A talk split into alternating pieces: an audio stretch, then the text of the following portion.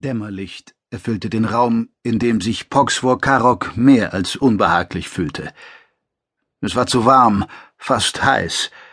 Überdies war der Raum nicht eng und asymmetrisch gestaltet, nicht einmal Nischen, Gruben oder Spalten gab es dort. Nur diesen fast körperlich greifbaren Dämmer. Fehlt nur noch, dass es nass wird. Frische Erinnerungen an die Quamquos stiegen auf. Nur mit großem Unbehagen dachte er an das feuchte und warme Innere des Ringraumers, tropfendes Wasser von den Decken, Rinnsale an den Wänden, Lachen und gar Pfützen auf dem unebenen Boden. Murmeln erklang. Als sich die Wandluke öffnete, war zunächst nur ein Schattenriss zu erkennen. Mit der Helligkeit flutete kniehoch eine Art Nebel in den Raum, wogte und waberte. Dunst breitete sich aus, als die Gestalt vortrat. Poxvor erkannte sie erst, als die Helligkeit erlosch. Wie in der Halle der Aufhebung war der Körper des herantretenden Orakels in wallende Stoffbahnen gehüllt. Nackte, spindeldürre Beine endeten in bloßen, seltsam verkrümmten Füßen. Halb von der Kapuze verdeckt war das verrunzelte Gesicht.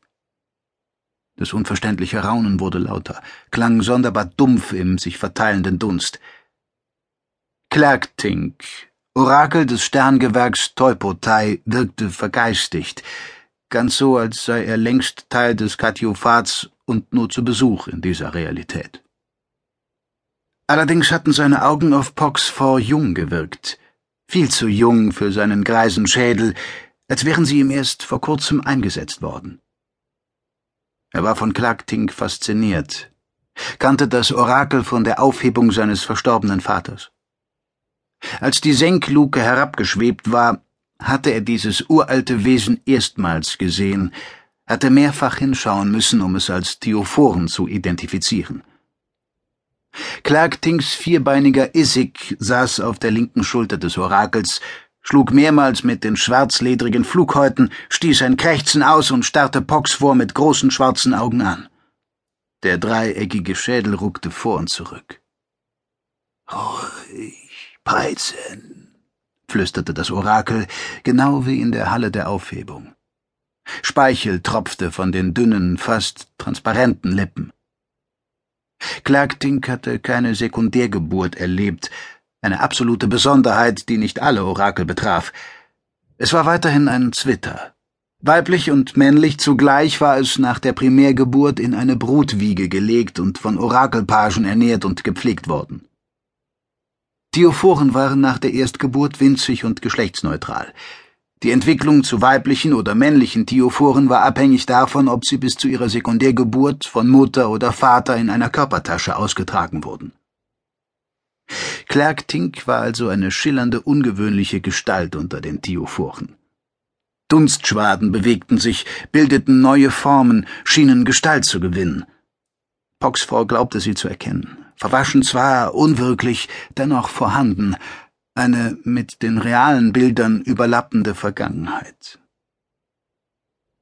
In der Halle der Aufhebung war das Orakel an den auf der Darreiche liegenden Leichnam von Poxfors Vater getreten. Der mannslange schwarze Block aus einer Thioxinlegierung bildete den Mittelpunkt des unangenehm weiten und symmetrischen Saales. Clark Tink hatte die aus reinem Thioxin gefertigte Katiophat-Fibel hervorgezogen. Sie sollte das Diesseits mit dem Jenseits verbinden. Niemand wusste, ob sie auch andere Zwecke erfüllte.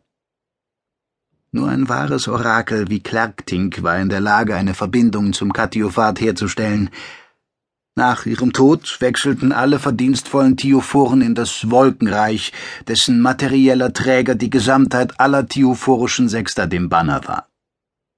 Körper zu vielen, aber jene Theophoren, die sich zu Lebzeiten durch besonders herausragende Kampfhandlungen ausgezeichnet hatten, existierten weiter.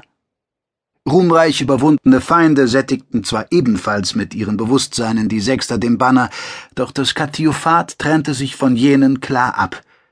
Es war Sein nach dem Sein. Rot galt als Farbe des Übergangs zum Wolkenreich. Der Essig hatte die Totenbrünne von Poxfors Vater zerfetzt. Die frische Erinnerung an das Gefühl der Erhabenheit erfüllte den jungen Mann.